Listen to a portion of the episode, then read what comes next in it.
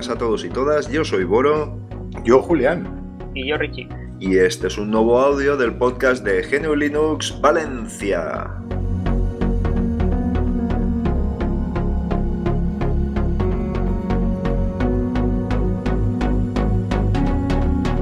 Hola, ¿qué tal? Buenas noches. ¿Cómo estáis? Muy bien. Muy bien. Guay, aquí estamos. Sí, sí, muy bien. Muy bien, fantástico, fantástico. Además tenemos la resaca, nunca mejor dicho, de la fiesta vegana de la semana pasada, que, bueno, fue un acontecimiento como siempre espectacular, ¿eh, Richie? Además tú lo puedes contar de primera mano, ¿eh? Hombre, pues sí, la verdad es que estuvo muy... Hombre, todo el fin de semana fue genial, eso siempre a nosotros los veganos nos, nos encanta encontrarnos entre, entre gente nuestra y muchas actividades, mucha gente, muchas charlas y sobre todo pues nuestra charla y nuestra install party. Que vosotros eh, podéis contar un poquito más de la install porque yo estuve un poquito desaparecido, en la charla sí que estuve, pero en la install pues eh, vosotros os encargasteis de, de prácticamente todo. Sí, bueno, pues en la install, eh, Julián, pues tuvimos la satisfacción de, eh, especialmente, pues no tuvimos excesivos problemas porque hay veces que los equipos son un poco complicados y pues suelen ser equipos veteranos, muy veteranos, que dan bastantes problemillas, algún driver, etcétera, etcétera. Y de hecho no tuvimos problemas gravísimos. Eh, porque tú no te dedicaste al que era problemático, ¿eh? Yo lo vi y me alejé. Pero bueno, no, no, hombre. Instalamos con 640 megas de RAM. Correcto, un Lubuntu maravilloso. Lubuntu Genome, maravilloso. Sí, sí, sí, sí. Y la versión LTS, por otra parte, claro. Y, ostras, quedó, es que quedó chulo, quedó muy bien. Y el, y el señor este que estaba con nosotros, el compañero, quedó muy satisfecho porque yo estoy convencido de que no pensaba que aquello pudiera... Creía que sería magia. Además, con como, como vino solo con la torre, con aquella super torre, sí, y no y no traía ni teclado, ni, ni, ni ratón, ni pantalla, y hubo que improvisar. Tú muy chulo, muy chulo. Una torre de estas a la antigua usanza, que parecía un armario ropero de estos, con una XP, ¿era? Tenía un XP. Sí, tenía un XP, sí, sí, tenía un XP. Bueno, la, la, las dificultades eran, por lo que vi yo, eran importantes, claro, era un Pentium 4. Eh, tenía la pila gastada de la pila de la BIOS. O sea, cada vez que reiniciabas tenías que poner la hora en marcha y todo el rollo de este. Em, no, no tenía, dos tarjetas, tenía dos tarjetas gráficas. Había una que, no funcionaba. Tenía una pinchada y, usábamos la de la, de la placa base.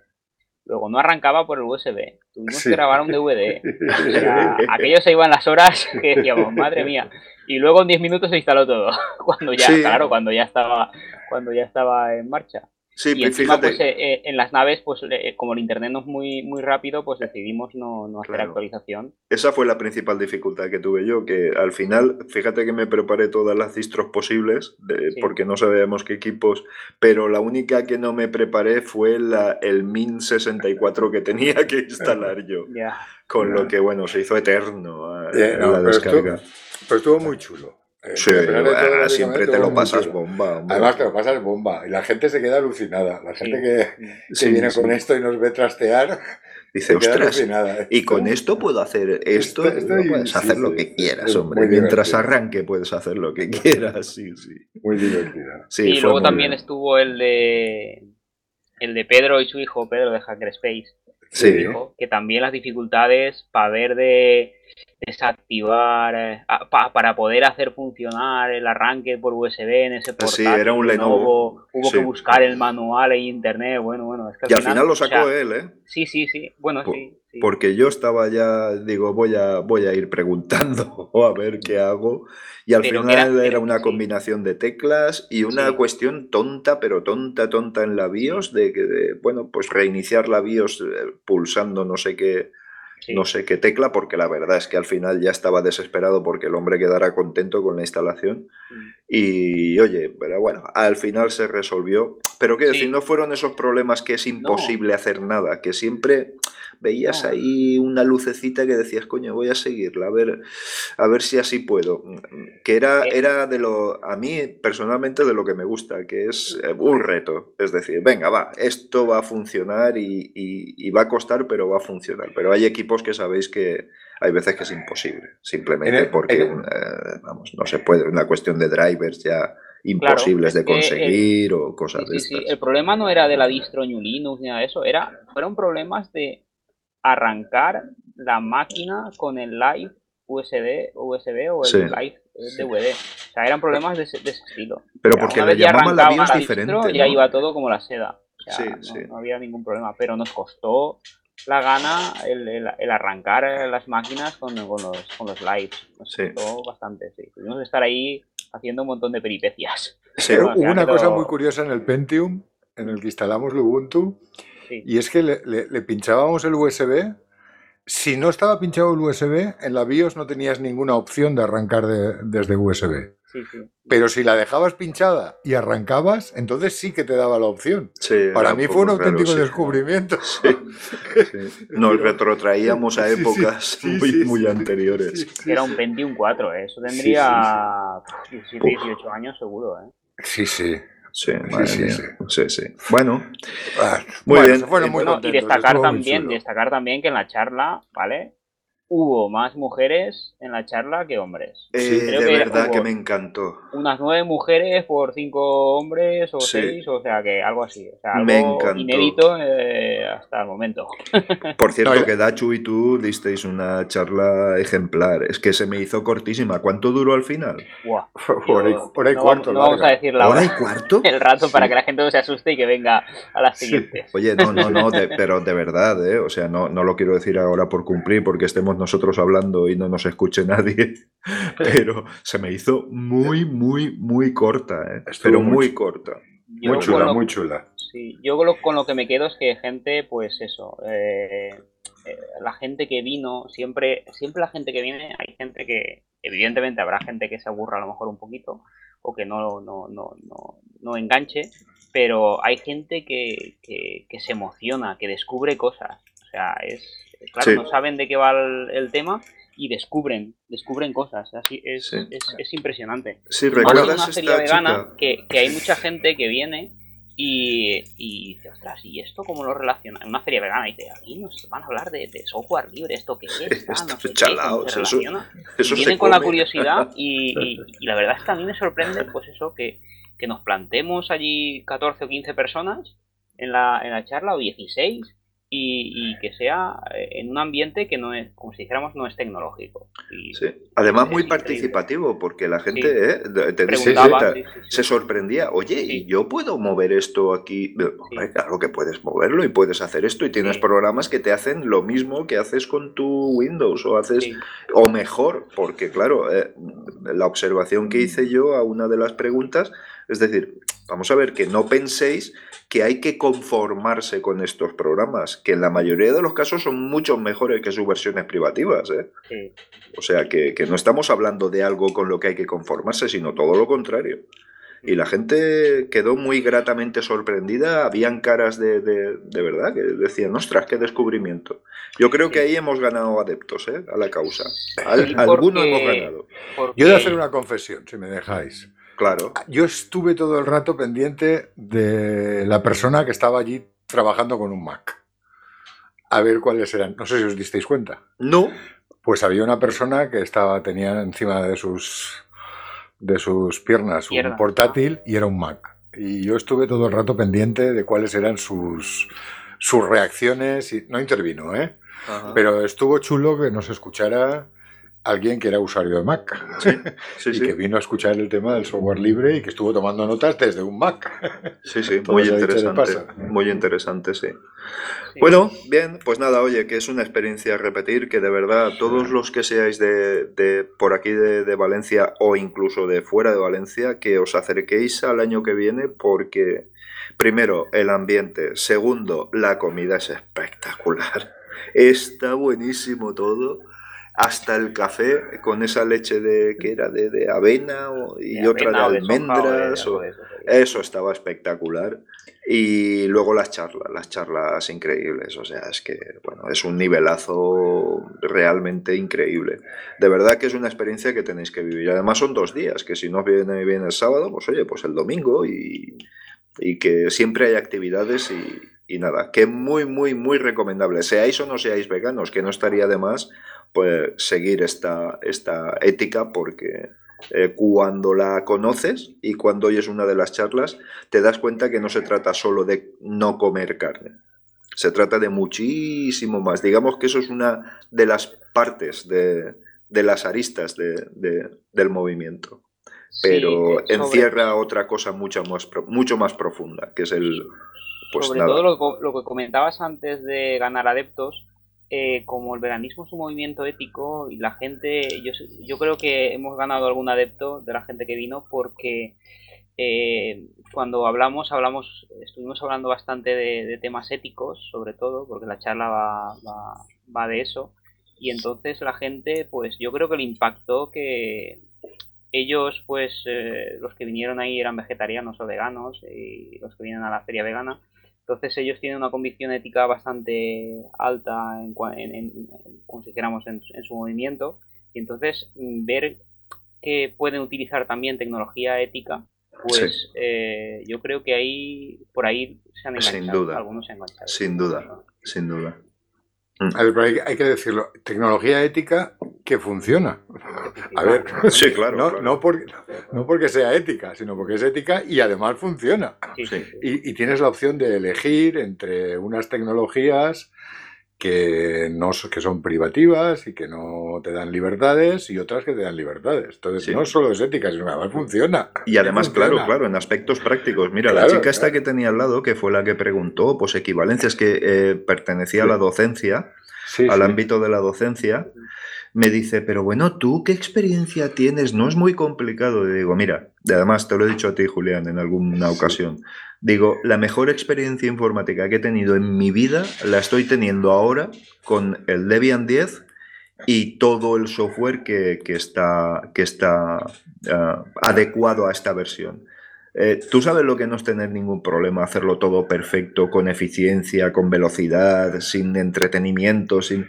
Y bueno, me abría los ojos así como decía, ostras, me estás bombardeando a sensaciones, ¿vale? Tienes suerte, tienes suerte de que hoy no está con nosotros Javier. Si no, te diría que cuando trabajas con el ratón muy eficiente no eres. es verdad, es verdad. Sí, sí. Mira, ves, aprovechamos, como no está, aprovechamos para meternos con él. No, para meternos no. Para, en mi caso no es meterme con él, es todo lo contrario. Es todo lo contrario, es una sana envidia. Es que Javier siempre tiene, casi siempre tiene razón. Sí, es verdad, totalmente. Pero bueno, hacerle caso es otra cosa, pero casi siempre tiene razón y siempre intentamos ahí hacer el, el, mayor caso posible. Sí. Pero claro, es que hay, bastante nivel, hay bastante nivel. Richie, tú te lo vas a perder, pero nosotros iremos al taller de IMAX. Ya, tío, estoy en Madrid, tío. Estoy en Madrid, macho. Vaya, vaya, vaya, vaya. Me vais a pegar un palizón con IMAX, tío, porque no sé absolutamente nada. Me vais a pegar un palizón. bueno, ¿os parece si, si, pasamos a la primera sección de, bueno, pues alguna noticia, alguna vivencia, algo que hayamos podido vivir a lo largo de la semana? Sí, adelante. Venga, pues mira, doy pie y además voy a dar no con una ni dos, sino tres noticias, eso sí, muy cortitas, muy cortitas, ¿vale? Mira, una que me ha llamado la atención, pues sabéis que yo tengo una vertiente geek eh, importante, es que Samsung ha descontinuado eh, Linux on Dex, que era un eh, sistema, vamos a ver, ¿os recordáis lo que preveía hacer Canonical con un, con un Dex y que el teléfono sirviera de CPU? ¿Vale? Vale, pues eso mismo. ¿Vale? Eh, eso Samsung lo tenía en los Note 10, si no recuerdo mal, y lo ha descontinuado por falta de, pues nada, de, la gente no, no, lo ha utilizado. Pero claro, yo es que esto lo achaco a un error de concepto y es que mm, no todo el mundo puede gastarse mil y pico euros en un teléfono. Entonces esto me parece muy bien, pero siempre va a ser una cuestión de minorías. O, al menos no tan extendido como se debería. La cuestión es que pude ver en una ocasión el funcionamiento, y si bien es cierto que no era para ripear vídeos ni nada parecido, pero la experiencia no era mala, ¿eh? no era excesivamente mala y, podrías, y podías trabajar perfectamente en cuestiones, pues mira, lo que estamos haciendo ahora o tener un telegrama abierto y editar algo de dibujo y tal, podías hacerlo perfectamente y me parecía una herramienta muy, muy, muy útil. Y de hecho me tentó muchísimo, pero muchísimo, ¿eh? Eh, pero bueno, mira, eh, aprovechando el kernel, lo hacían, me explico un poquito, lo, lo, hacían utilizando el mismo kernel que compartían tanto en Android como en Linux. Y al insertar el teléfono en el deck, eh, arrancaba Linux y se mostraba en pantalla. ¿De acuerdo? Aprovechando la salida de vídeo que tiene a través del USB-C este terminal. Así que, bueno, es una pena y me parece que va a ser uno de los últimos intentos y la cosa no cambia mucho. Eh, con lo cual, pues nada, me viene muy mal, me sabe muy mal, la verdad. Pero bueno, cosas que pasan. Celebramos el 15 aniversario de, de la primera liberación de Ubuntu al público, que bueno, pues es una distro controvertida, pero al final es una distro que ha mantenido la imagen de GNU Linux hasta que, bueno, pues empezó la cosa a marearse un poquito pero bueno, hay que reconocerle su mérito que al final GNU Linux era conocido por Ubuntu. Es evidente que, bueno, sin entrar en cuestiones eh, de privativas y de sus flirteos con Amazon y cosas de estas, pero bueno, hay que reconocerle que, en algún momento marcó la imagen, si no la sigue marcando, de, de GNU Linux. Y en tercer lugar, eh, bueno, algo no referido exclusivamente a, ni a GNU ni a Linux, ni a ambos juntos, y es eh, la carrera brutal, brutal y encarnizada que están siguiendo algunas corporaciones para conseguir eh, un ordenador cuántico eficaz. ¿Mm? Google hizo unas declaraciones que, bueno, pues que habían conseguido hacer funcionar eh, un ordenador cuántico con plenos resultados, IBM lo está negando, lo está demostrando que no es cierto, los otros contraordenan, pero sí que hay una cosa que es evidente, que es que este es el caballo de batalla mm, tremendo que, en el que están metidos todos, porque incluso Amazon se, habla de que está metiendo muchísimo dinero en esto también, para, bueno, pues para lo de siempre, por lo que lo hace Google, es decir, para tener mm, una cantidad de cálculos de algoritmos a tiempo real con el que no te puedas escapar ni, ni al baño sin que lo sepan, ¿me entiendes? Así que, eh, nada, simplemente dejar constancia de eso. Eh, como veréis, han sido tres, cortitas, y nada, ahora os toca a vosotros. No, yo solo tengo una, que me ha parecido chulísima. Pero muy buena, seguro. No, es chula, eh, por lo menos es muy chula. Ajá. A ver, la BBC, la BBC, ha lanzado un espejo de su web en Tor. Anda. En la, en la dark web. Anda. Y lo ha puesto como espejo para que a través del navegador Tor, en los países que no tienen acceso a... porque tienen capadas las conexiones, a través de Tor puedan acceder a, a su página web. Ah, pues Entonces me parece una cosa chulísima. Me parece una gran noticia. Chulísima, muy, muy chula. Tened en cuenta que, lo que el Internet que conocemos es el Internet según Google. ¿eh? Sí, sí. Bueno, hay, gente, que conduce ¿eh? Google. yo tengo gente en mi entorno que Google e Internet son lo mismo. Sí, no, no lo distinguen. Sí, sí. De hecho, siguiendo tus consejos, que la verdad, que sepas que lo he adoptado ya definitivamente, estoy utilizando DuckDuckGo que bueno, que los resultados de las búsquedas son absolutamente diferentes. Eh, vamos, en Google te empieza a meter cuestiones patrocinadas y eh, no encuentras lo que quieres encontrar, ¿eh? Hoy por hoy. Google se está poniendo muy, muy crudo. Sí, cada vez lo utilizo menos y porque es que lo utilizo menos, pero por, porque, por lo que dices tú, porque no me da Sí, no resulta práctico. No, me da los resultados que, tocan. Sí, sí. Pero esta noticia de, de, Tor, por cierto, y abramos paréntesis, tenemos pendiente un taller de Tor ¿eh? en la asociación. Cierto. Eh, un taller de instalación de nodos de Tor que estamos un poco, con la última limpieza que han hecho, estamos un poco cortos. y, tenemos que empezar a trabajar el tema. Vale, vale. sí, de, ponernos deberes. ponernos deberes. Sí, sí, sí, sí.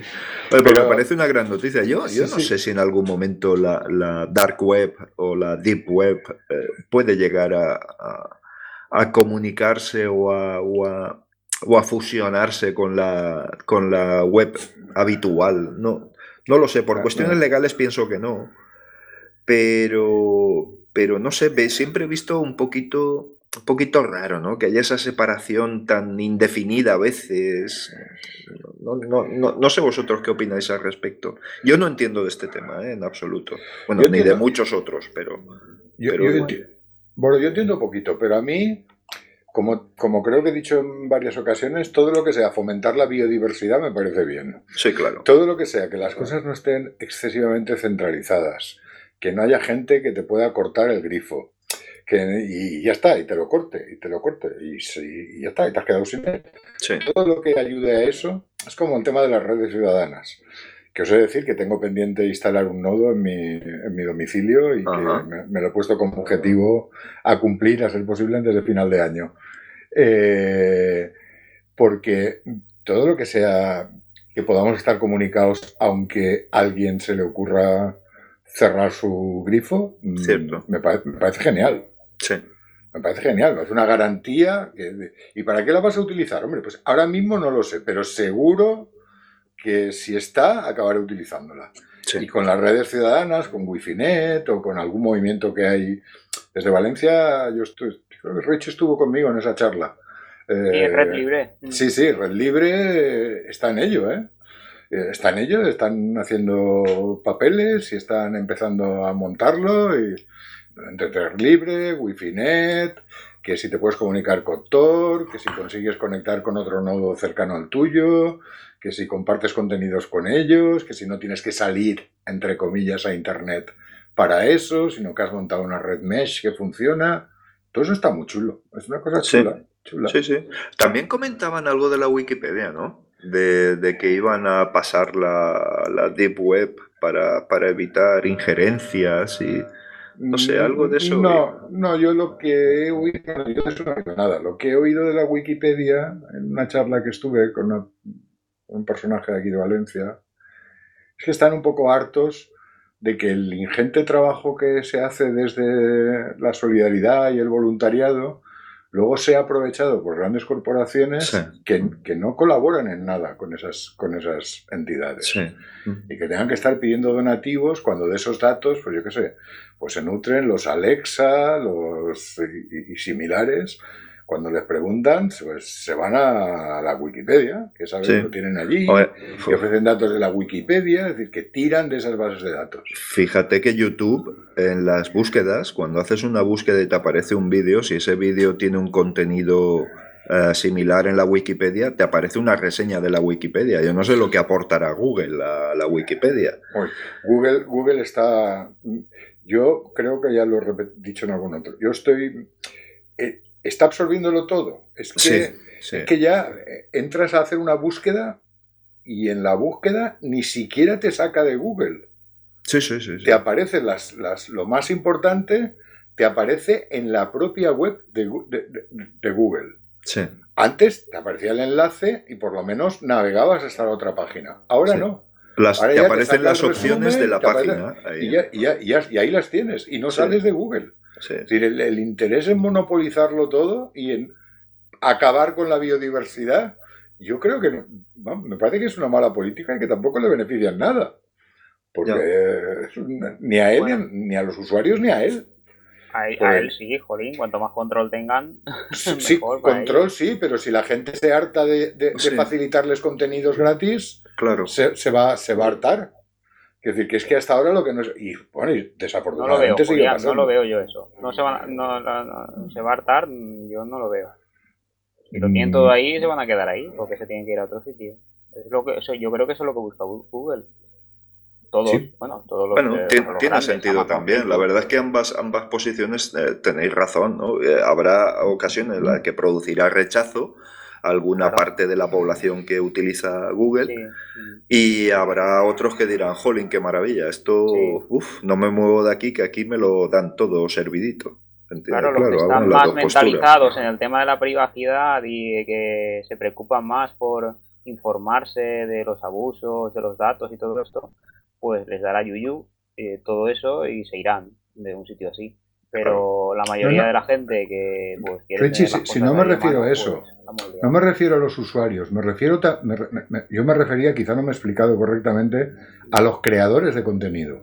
Ah, ya, ah, claro, sí. yo, no me refería a los usuarios, me refería a los creadores de contenido. Eso sí.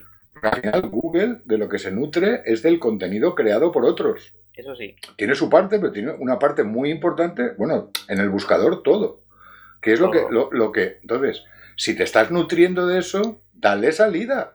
Claro. No te lo quedes todo para ti, porque llegará un momento que el robot TXT cada vez va a ser más, no quiero que me indexen, no quiero que me indexen, no quiero que me indexen. Eso sí. Quiero decir, a ver, porque claro, ¿para qué?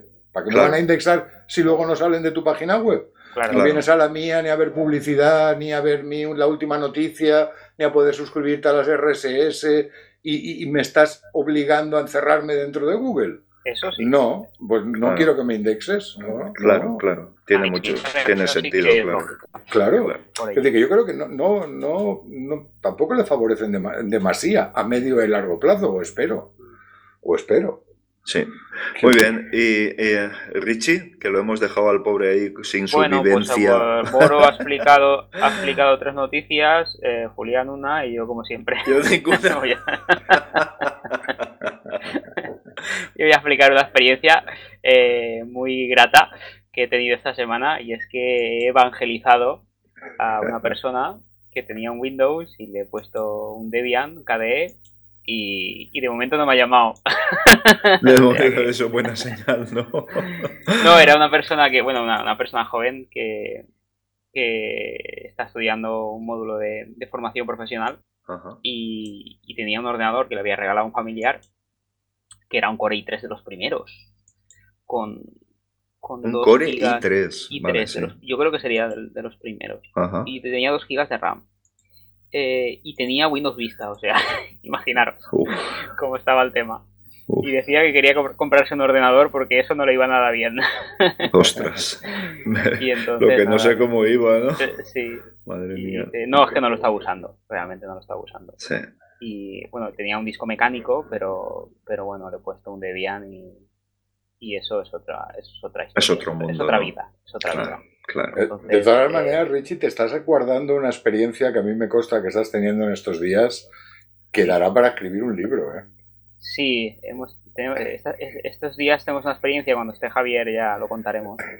Eh, vale. Una, experiencia religiosa como aquella que Haznos un avance. Anticipanos algo, que es muy interesante. Pues un dinosaurio que ha llegado a la oficina de, de Javier y, con, unos problemas físicos, eh, no, no demasiado importantes, pero unos problemas físicos que se pueden repetir a corto plazo, porque claro, es un dinosaurio. Y entonces. Pero explica que el dinosaurio es el ordenador, ¿eh? No quien el no, no, el cliente, el cliente no. No, no, el cliente no, no. Un dinosaurio es el ordenador.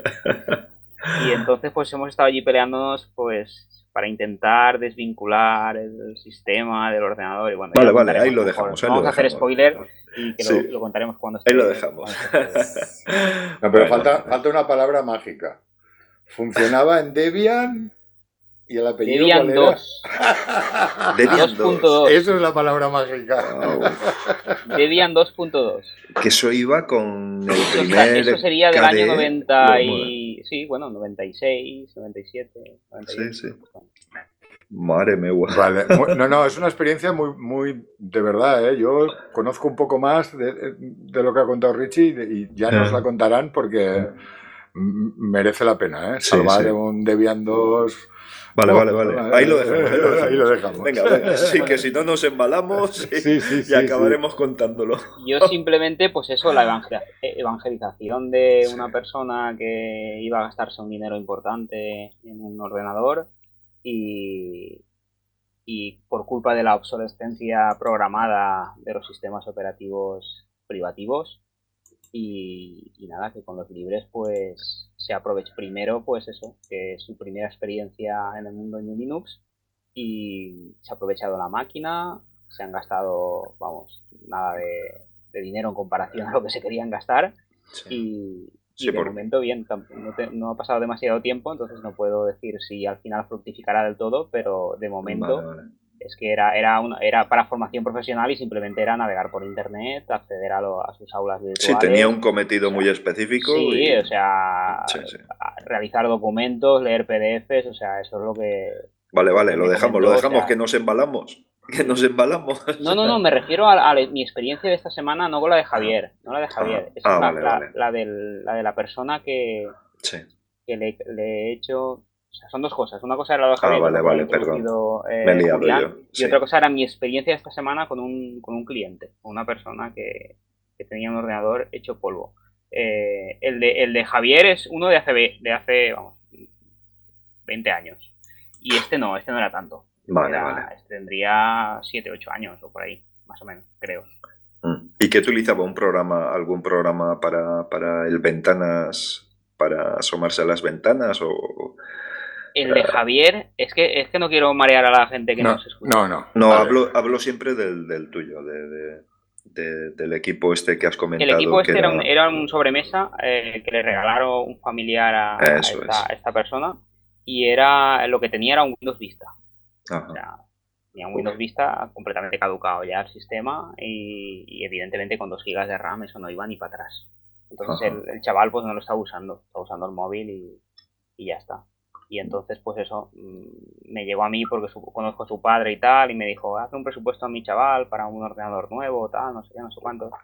Y dije, bueno, es que tiene uno allí, que es muy viejo, que no sé qué, no, digo, bueno, vamos a ver el ordenador viejo a ver qué tal. Y, y lo vi, era perfectamente aprovechable. Entonces, eh, pues lo hemos aprovechado y de momento no creo que tenga ningún problema porque para lo que lo va a usar le va de sobra y, eso que le has dejado el disco duro mecánico. Mecánico, ¿eh? disco duro mecánico. Que cuando, si le pones el disco duro sólido al precio que se han puesto hoy, lo flipan colores. Sí, ya, resulta anacrónico ¿eh? el, ver discos mecánicos en, ordenadores. ¿eh? Qué curioso. La bajada de, los precios está, ha ayudado muchísimo. Bueno, y y aunque no hubieran bajado, la diferencia de prestaciones es tan abismal, en equipos veteranos sobre todo, que son discos muy lentos, que vamos. En equipos veteranos es, se nota muchísimo, vamos. Sí, sí, sí. y, vale muy, poco dinero comparado con la alternativa que tienen, que era darle un presupuesto para comprarse un ordenador. Claro. Y dices, no, no, aprovecho esto, le cambio el disco duro, si encuentro algo de memoria de la que tiene o tiene algún error libre, le pongo un poco más de memoria y tiene equipo para 10 años más para lo que lo está gastando, o para aquí. Claro, Y, con, 4 euros mal contados eh, está arreglado. Sobre todo el reutilizar, o sea, estamos en, la, en, la, en la era de las 3 R's, ¿no? De, reducir, reutilizar y reciclar pues vamos, la segunda R la tenemos, pero la primera y la segunda, reducir y, reutilizar, o sea, es que, es que es así fíjate, es sorprendente, es sorprendente porque eh, ocurre mucho, eh, los que estamos en este mundillo nos damos cuenta de que ocurre muchas veces y últimamente yo creo que cada vez más, de equipos que son muy buenos equipos, que equipan, como tú has dicho, un procesador i3 que, de las primeras generaciones, que bueno, pues oye, pues son procesadores bastante decentes y, oye, que si están acompañados de una RAM más o menos normal, en torno a los 4 gigas y tal, son equipos perfectísimamente válidos con alguna distribución Linux.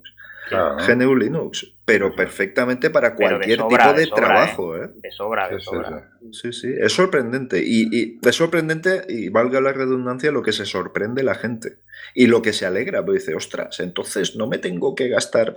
Ahí lo que habría que contestar es decirles, pero puedes donar. Dona un poquito con lo que te has ahorrado, que, esto se vive de eso. No, no, y, no solo donar, sino que hay gente que, que vive de eso. Es decir, que está claro, que cobra su, Sí, yo, yo, hombre, yo lo he hecho eso a nivel, a nivel profesional. Yo he cobrado mi, tarifa y, claro, por supuesto. A, base de eso, de ese servicio que, le, he montado al chaval. Sobre todo el que el que más se ha alegrado es su padre. Sí, bueno, bien, fantástico, fantástico. Bueno, y, y, en el mundillo tenemos, tenemos por ahí alguna cosilla alguna cosilla ahí pendiente. Bueno, eh, quizás hablemos, ¿no? De, que tenemos. Sí, y sobre todo el taller, que todavía están a tiempo de inscribirse.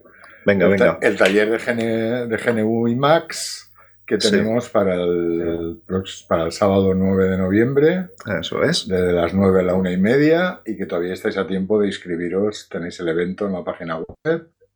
Buscáis el evento del 9 de, noviembre y os inscribís. Eh, creo, he mirado las estadísticas, creo que de momento somos 11 o 12 ya. que está muy bien. Eso está muy bien, Sí. Sí, sí. sin duda, sin duda.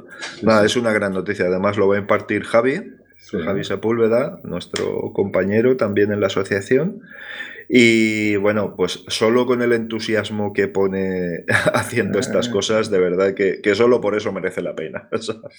Solo por eso merece la pena. Y además eh, va a ser muy productivo porque va a ser, podéis ir con vuestros propios equipos, instalar todo el, bueno, todo el software y empezar a manejarlo desde cero.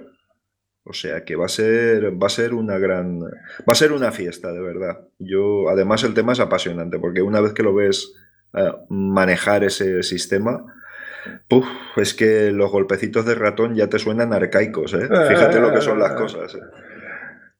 Más que arcaicos e improductivos. Improductivos, muchas vueltecitas y mucha mosquita por la pantalla, pero, pero poco, poco eficaz. Nada, es una buena ocasión para ir allí y, toquetear. Y si se rompe algo, pues comentárselo a Javier. o no estás en casa solo, pues ahí. No rompe nada, hombre. No, si empiezas a toquetear ahí, bim bam, bim bam, bim bam. Dentro de, IMAX, digo, dentro de IMAX. yo, yo, lo que creo que de estas cosas es que, ah, por lo menos me pasa a mí, ¿eh? no sé si os pasa a vosotros, que yo necesito un mapa mental primero antes de empezar a hacer pruebas. Si empiezo a hacer pruebas sin un mapa mental general de cómo funciona, de más o menos cuál es su estructura, de qué ventajas tengo, y me pongo en un plan de, auto, de autoaprendizaje, he de reconocer que mi, mi, curva de aprendizaje es plana, es plana o negativa. Necesito que alguien me ayude a superar ese, ese, trozo inicial del aprendizaje. Entonces estos mini talleres de tres o cuatro horas te vienen muy bien. Quiero decir, yo prácticamente no, eh, no me da vergüenza decirlo, yo prácticamente no utilizaba la consola hasta que no hice el taller con Javier en Linux Center. Mm, utilizaba la consola lo justito, las cuatro órdenes justitas como usuario de a pie que soy. Y gracias a aquel taller, pues utilizo muchísimo más la consola y hago muchas más cosas. Claro. Porque te das cuenta de la potencia y te das cuenta de lo que es de las ventajas que te aporta en tu funcionamiento de todos los días. Y ya mm. está. Pues supongo que con IMAX pasará eso elevado al cuadrado o al cubo o a, no sé qué potencia. Hombre, vamos a ver, es un entorno, eh, iba a decir tosco, no es la palabra, es un entorno de teclado, ah, eh, por así decirlo, que puede no resultar amable, pero lo que nadie puede negar es su eficiencia. Claro. Es decir, es, eh, absolutamente. Imaginaos abrir la tapa del portátil como hace Richard, abrir la tapa del portátil y buscar un restaurante para comer en la cercanía, por ejemplo, pero a, golpe de cuatro, cuatro teclazos, ¿eh? sin necesidad de meterse en un navegador para buscar, para... No, no. Y, sin conexión a internet. Sí, bueno, eso es otra. eso es otra. Descargándose previamente. local. Sí, sí, es espectacular. Eh, eh, suena así un poquito raro y un poquito abstracto, pero cuando te ves manejar el sistema es, es apabullante.